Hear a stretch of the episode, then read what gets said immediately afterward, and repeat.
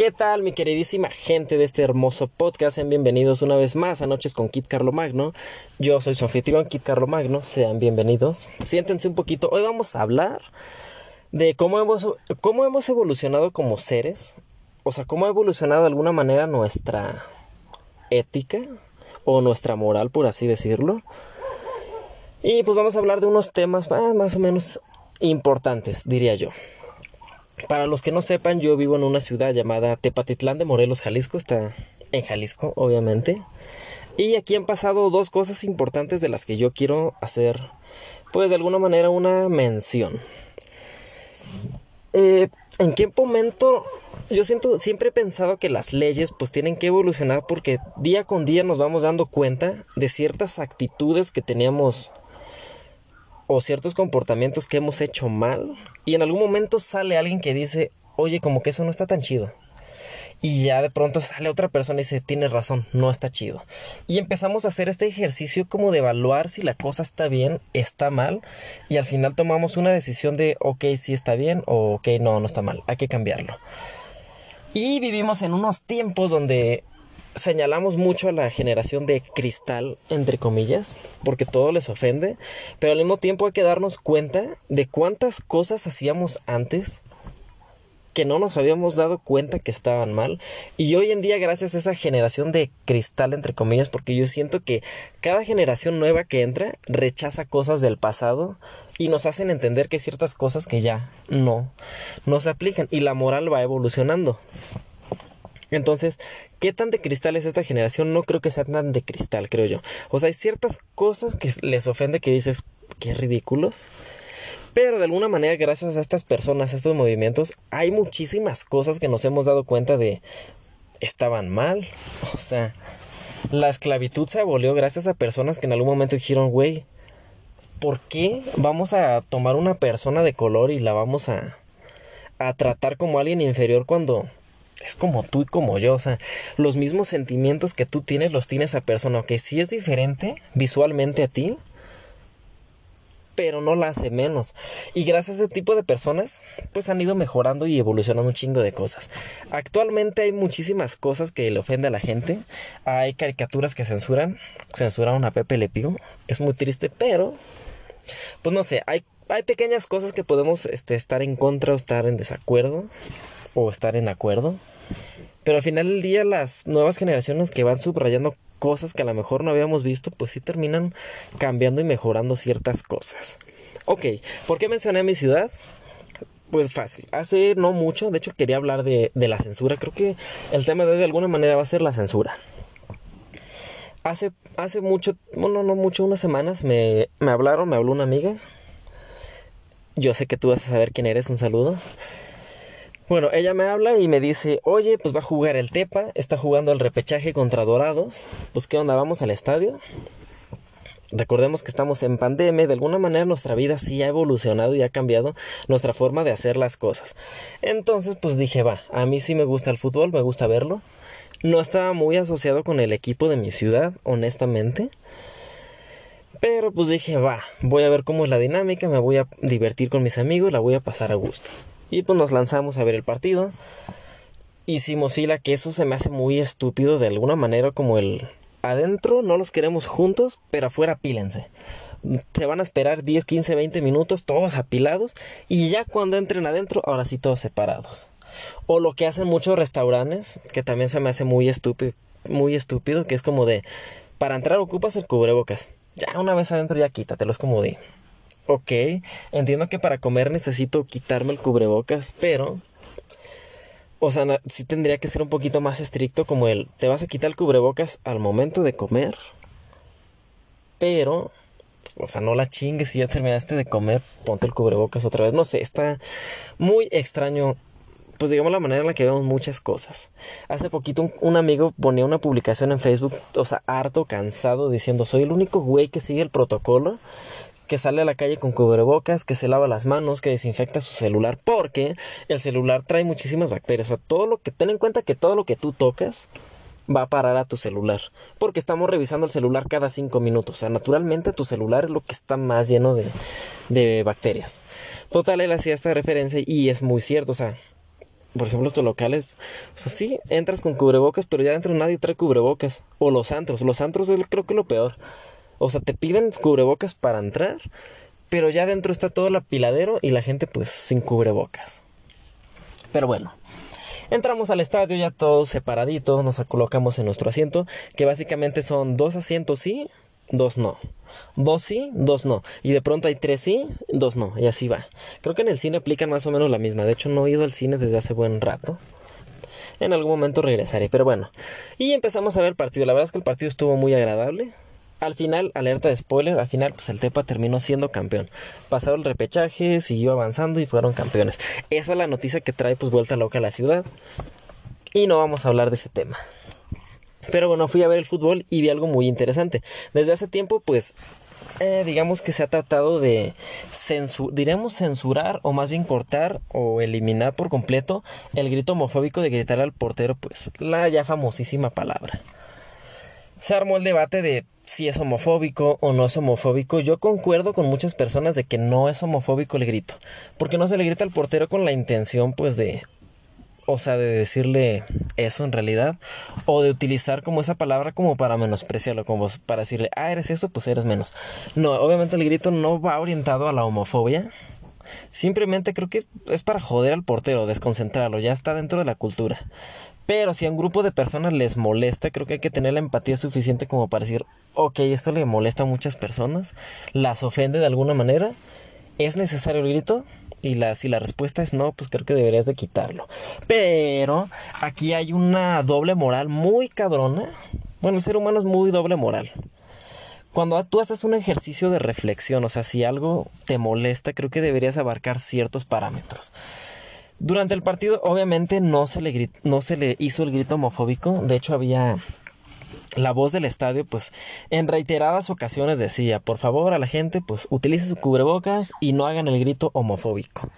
Pero el chingas a tu madre estuvo al por mayor. O sea, todos los jugadores, el director técnico, o sea, absolutamente todos se llevaron un chingas a tu madre. Entonces, aquí la pregunta es, o lo doble moral de la situación es, ok, si hay un grito este, que puede ofender a ciertas personas, ¿por qué el chingas a tu madre no lo quitas? O sea, si tu forma de, de, dictaminar esto es que ciertas palabras son ofensivas para el rival, bueno, pues un chingas a tu madre también es ofensivo. Y como mexicanos entendemos que no es a su madre real, sino una madre ficticia. Pero bueno, si ya vas a tomar el criterio de que cierta palabra ofende a las personas, entonces deberías de armar un modelo de, de comportamiento dentro del estadio. y si la gente no se sabe comportar a como tú esperas y necesitas que se comporte la gente, no la dejes entrar. Punto. O sea, ya, o sea, tienen gente para ver que uses tu cubrebocas y decirte, oye, ponte tu cubrebocas. Deberían de también tener gente para ver esta conducta y decirle, salte. Si no te sabes comportar, o sea, con las personas, si no eres capaz de comportarte ante la sociedad, llégale, no puedes entrar aquí. Y yo creo que este modelo debería ser aplicado a muchísimas cosas, o sea, hasta, hasta llegar al punto de las personas que atienden a otras personas en los trabajos, o sea, la atención al público. Ah, yo tengo una idea bien extremista, pero yo creo que no, no va a aplicar, o sea, también tiene muchos pros, ¿no?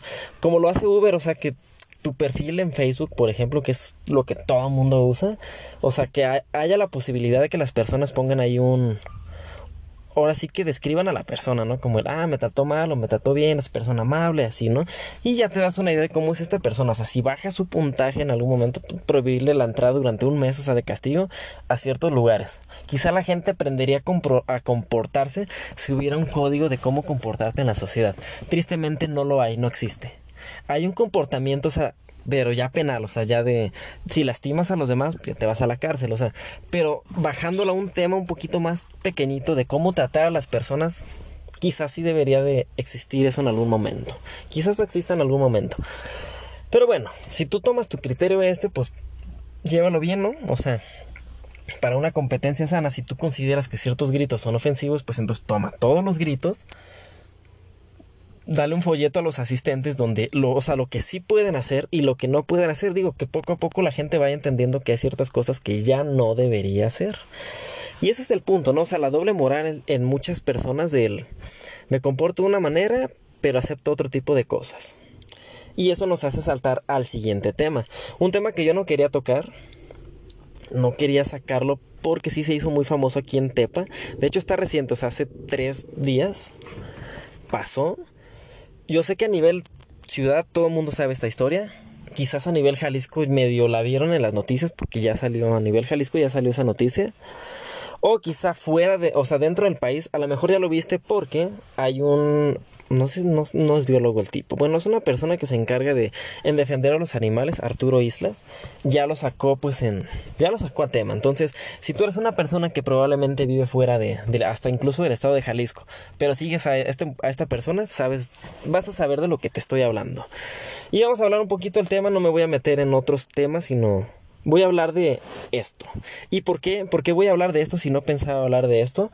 Básicamente, esta tarde salí yo bien Agustín a caminar por la calle cuando me encuentro un zorrillo tirado en el piso. El zorrillo estaba muerto. No estaba aplastado, nada. O sea, simplemente el zorrillo estaba ahí tirado. Desconozco por qué se ha muerto. Pero pues estaba muerto. Yo me imagino, quiero creer que comió algo envenenado. O sea, la gente es muy dada. Yo vivo ser, o sea, yo vivo en las orillas de la ciudad. O sea, que digamos que las rancherías son muy normales. Chocar contra un caballo es normal. Bueno, no es normal. si no saben por qué choqué contra un caballo, vayan a ver mi capítulo anterior, el de No soy tan eterno. Ahí les platico todo el chismecito de cómo choqué contra un caballo. Pero bueno, el zorrillo estaba tirado. Yo supongo que comió comida envenenada. Y pues hasta ahí llegó intentó cruzar la callecita empedrada y pues ahí quedó. Entonces lo vi y se me hizo curioso. Seguí caminando, yo iba para la tienda, pero cuando vengo de regreso, lo que yo veo es a cinco niños en bicicletas y llegan, o sea, como mafiosos, empiezan a rodear así al, al zorrillo. Y yo dije, bueno, están atraídos por la curiosidad, así como yo en mi momento cuando pasé lo vi, pues me dio curiosidad. Inclusive pensé traer una bolsa para pues sacarlo del camino porque va a pasar un carro y lo va a aplastar. Pero lo que hicieron estos niños fue algo más extremo. De pronto veo a estos niños que se empiezan a hacer filita y le pasa uno por encima al zorrillo. Y yo me quedé como, ¿qué pedo? Le pasó por encima y luego va el otro y luego va el otro y yo así como de, ok me quedé pensando, cuestionándome a mí mismo, ¿tengo que meterme? ¿Tengo que decirle algo a estos niños? Una parte dentro de mí, o sea, se, se cuestionó y se preguntó, o sea, ¿en qué momento pasarle por encima a un animal es divertido? O sea, ya está muerto. O sea, es la excusa que muchos van a decir, pues ya está muerto. Eh, sí, pero ¿en qué momento tu diversión es pasarle por encima a un zorrillo? O sea. Y hablando del tema importante que pasó aquí en Tepa, ahora sí voy a entrar de lleno. Bueno, primero termino de contar esta historia. Entonces yo me quedé pensando, dije, ¿les digo algo? No les digo, dije, sí, va, sí les digo. Y ya llegué, les dije, niños, pues no jueguen con el pobre zorrillo, déjenlo en paz, lo van a destripar, o sea, no sé, déjenlo, no, no jueguen con eso, no está bien jugar con eso. Y básicamente los niños me mandaron a chingar a mi madre bien bonito y pues tuve que regresar a mi casa, agarré una bolsa de plástico y fui en chinga y agarré el, pues al pobre zorrillo y ya lo embolsé. Con una mano logré embolsarlo. Es un logro. Lo embolsé con mi manita y ya fui lo... Pues lo aventé su pobre cuerpo, pues ya... Pues por ahí. Ya que la naturaleza pues se encargue de... Pues de deshacer el cuerpo como tiene que pasar. Como este universo ya tiene constitucionalizado. Pues digamos todo eso. Pero bueno, regresé a mi casa y como que sí sentía algo como de... O sea, porque estos niños crecen con la idea de hacer eso. Y entonces pensé en el tema reciente que ha acontecido en mi ciudad. Lo voy a resumir y hay ciertos puntos que no voy a tocar porque creo que no van parte de este tema. Hubo una muchacha que subió un post a Facebook porque ahorita pues básicamente la cacería de brujas o linchamiento social está muy cabrón. A mí eso personalmente es algo que me da miedo porque pues la gente nada más lo ve y dice, ah, qué hijo de puta esas personas. O sea, a veces no ponen a contemplar y ver todos los puntos de vista como de por qué esa persona hizo eso o si fue real. Pero bueno, vamos a entrar ya directo al tema. Una muchacha, pues saca tema, él lo vio en un estado de uno de sus agregados. Básicamente lo que hace este tipo es una persona que pues tiene un rancho. Por si no lo saben, yo sí lo sé porque pues de alguna manera mi familia está asociada con el rancho mis abuelos tenían un rancho, entonces digamos que sí sé un poquito la dinámica. Tienes tus, pues obviamente tus gallinas, tus pollos, tus gallos. Y su depredador natural son los coyotes. O sea, si tú tienes un rancho vas a tener que lidiar con los coyotes porque pues, los coyotes, al igual que uno como ser humano, está buscando la comida. Y obviamente, pues, las rancherías son su principal objetivo. Obviamente los rancheros tienen que lidiar con los coyotes, ya sea alejándolos, poniendo pues vallas eléctricas, no sé, lo que tengan que hacer. Obviamente es muy común que los maten. No está bien. Cuando empiezas a empatizar un poquito con los animales, pues dices, no está bien, o sea, matarlos de un balazo, ok, no los hace sufrir, pero no está muy bien eso. Pero también entiendes el punto de vista que pues de alguna manera tienen que alejarlos de sus de sus gallinas, ¿no? Y por eso contratan perros. De alguna manera los coyotes al ver los perros como que se alejan, como que dicen, ok, no me meto ahí, pues está un perro, pues va a haber putazos, pues no, no le entro, ¿no? Es lo que generalmente hacen. Entonces, pues este muchacho, no tengo idea de cómo. El famosísimo Arturo Isla subió un, un estado, pero siento que, o sea, sí de alguna manera lo habló en una manera en la que él ni sabía cómo había pasado el pedo. Y el vato hasta dijo que, que lo había atrapado, que este, con ventaja y alevosía y bla, bla, bla, y la chingada, o sea, que es como de, güey, pues a ti te llegó el reporte, no sabes cómo pasó, o sea.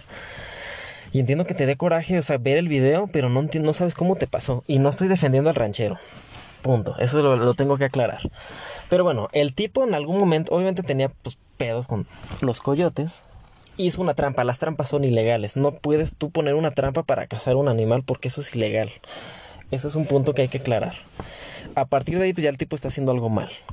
Logra atrapar el coyote. Y, o sea, en vez de alejarlo, no sé, hacer algo, pues el tipo se le hace divertido meterlo en una jaula.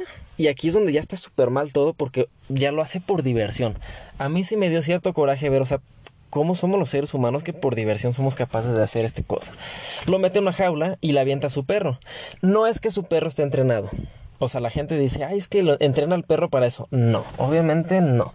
O sea, sí tienen a los perros como para cuidar su rancho y todo ese desmadre, pero no es como que se la lleven horas entrenándolo para chingarse a los coyotes. No, no funciona así la vida. Habrá quien sí, habrá quien no. No sabemos si este tipo tenga al, perro entrenado. Puede que sí, puede que no. No lo sabemos, así que no podemos eh, asegurarlo. Pero bueno, total está en una jaula donde evidentemente el coyote está en desventaja. Los coyotes no están hechos para pues pelear. Los perros pues de alguna manera sí tienen esa tendencia a muchos. Y entonces pues la avienta al perro. El perro pues empieza a madrearse al coyote. El coyote no tiene posibilidad de defenderse porque hasta, hasta amarrado estaba. Eso sí, eso sí lo podemos asegurar porque lo vimos. Entonces sí te genera esa sensación como de impotencia de ver cómo personas se divierten haciendo esto. Eso sí estuvo muy mal. Bueno, hay muchísimas cosas dentro de este caso que están súper mal. Pero lo que yo me pregunto es, o sea, ¿qué tipo de generación estamos haciendo? O, bueno, esto ya lleva desde muchos años, o sea, nuestros ancestros lo hacían.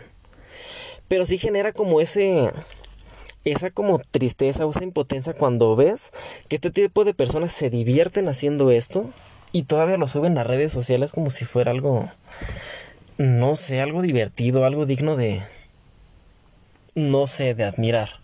Pero aquí es donde salta la doble moral, porque hay quien diga, ah, ok, te lo criticas, te encabronas porque maten un animal, pero pues tú comes carne súper a gusto, a esos animales también los matan. Y comprendo, lo acepto y lo entiendo. Somos muy doble moral, porque mientras nos estamos comiendo unos animalitos, nos ofendemos porque maten a otros. Eso es muy cierto. Pero hasta dónde estamos dispuestos a llegar. O sea, debería de haber leyes que regulen, o sea, neta, el, obviamente el maltrato animal tiene que haber una tiene ya tiene el gobierno que sacar una super ley tremenda sobre donde se hable todo sobre el maltrato animal. Hasta dónde podemos llegar cuáles son los límites y no, o sea, así como lo hicimos con nosotros mismos, los seres humanos, poner reglas, límites, o sea, a un ser humano lo puedes meter a la cárcel, ¿por qué? Pues porque hizo esto, aquello y el otro, ok, va, lo aceptamos. A un ser humano lo puedes matar, hay estados donde matan a los criminales y estamos de acuerdo que matar está mal. Entonces sí debe, hace falta un reglamento completo sobre el maltrato animal, o sea, lo que sí se puede hacer, lo que no se puede hacer y que la ley caiga pareja sobre este tipo de personas. Creo que la empatía muchos nos da para entender que atrapar a un coyote, ponerle trampas, meterlo en una jaula y aventarle un perro para que lo mate, eso está súper mal. Y no quería tanto hablar de este tema porque se armó un desmadre y hay un chingo de más cosas que pasaron. Cosas que ya no van dentro del maltrato animal, así que no las voy a tocar. Si tú eres de, de aquí de Jalisco, de Tepa, vas a saber qué tipo de cosas pasaron y no me voy a meter en ese tema. Simplemente vamos a hablar de lo, de lo jodido que está que cierto tipo de personas pues atrapen animales para divertirse, matarlos por diversión, que eso está obviamente súper mal. O agarrar sus cuerpecitos para divertirte, o sea, ¿qué pedo? Eduquen bien a sus hijos.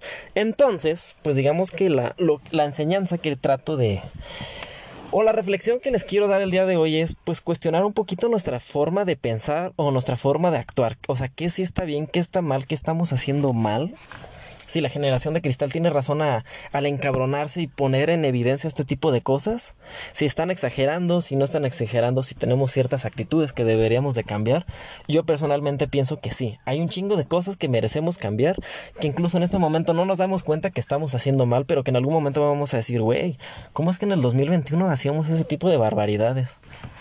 Esperemos que lleguemos a ese punto de conciencia.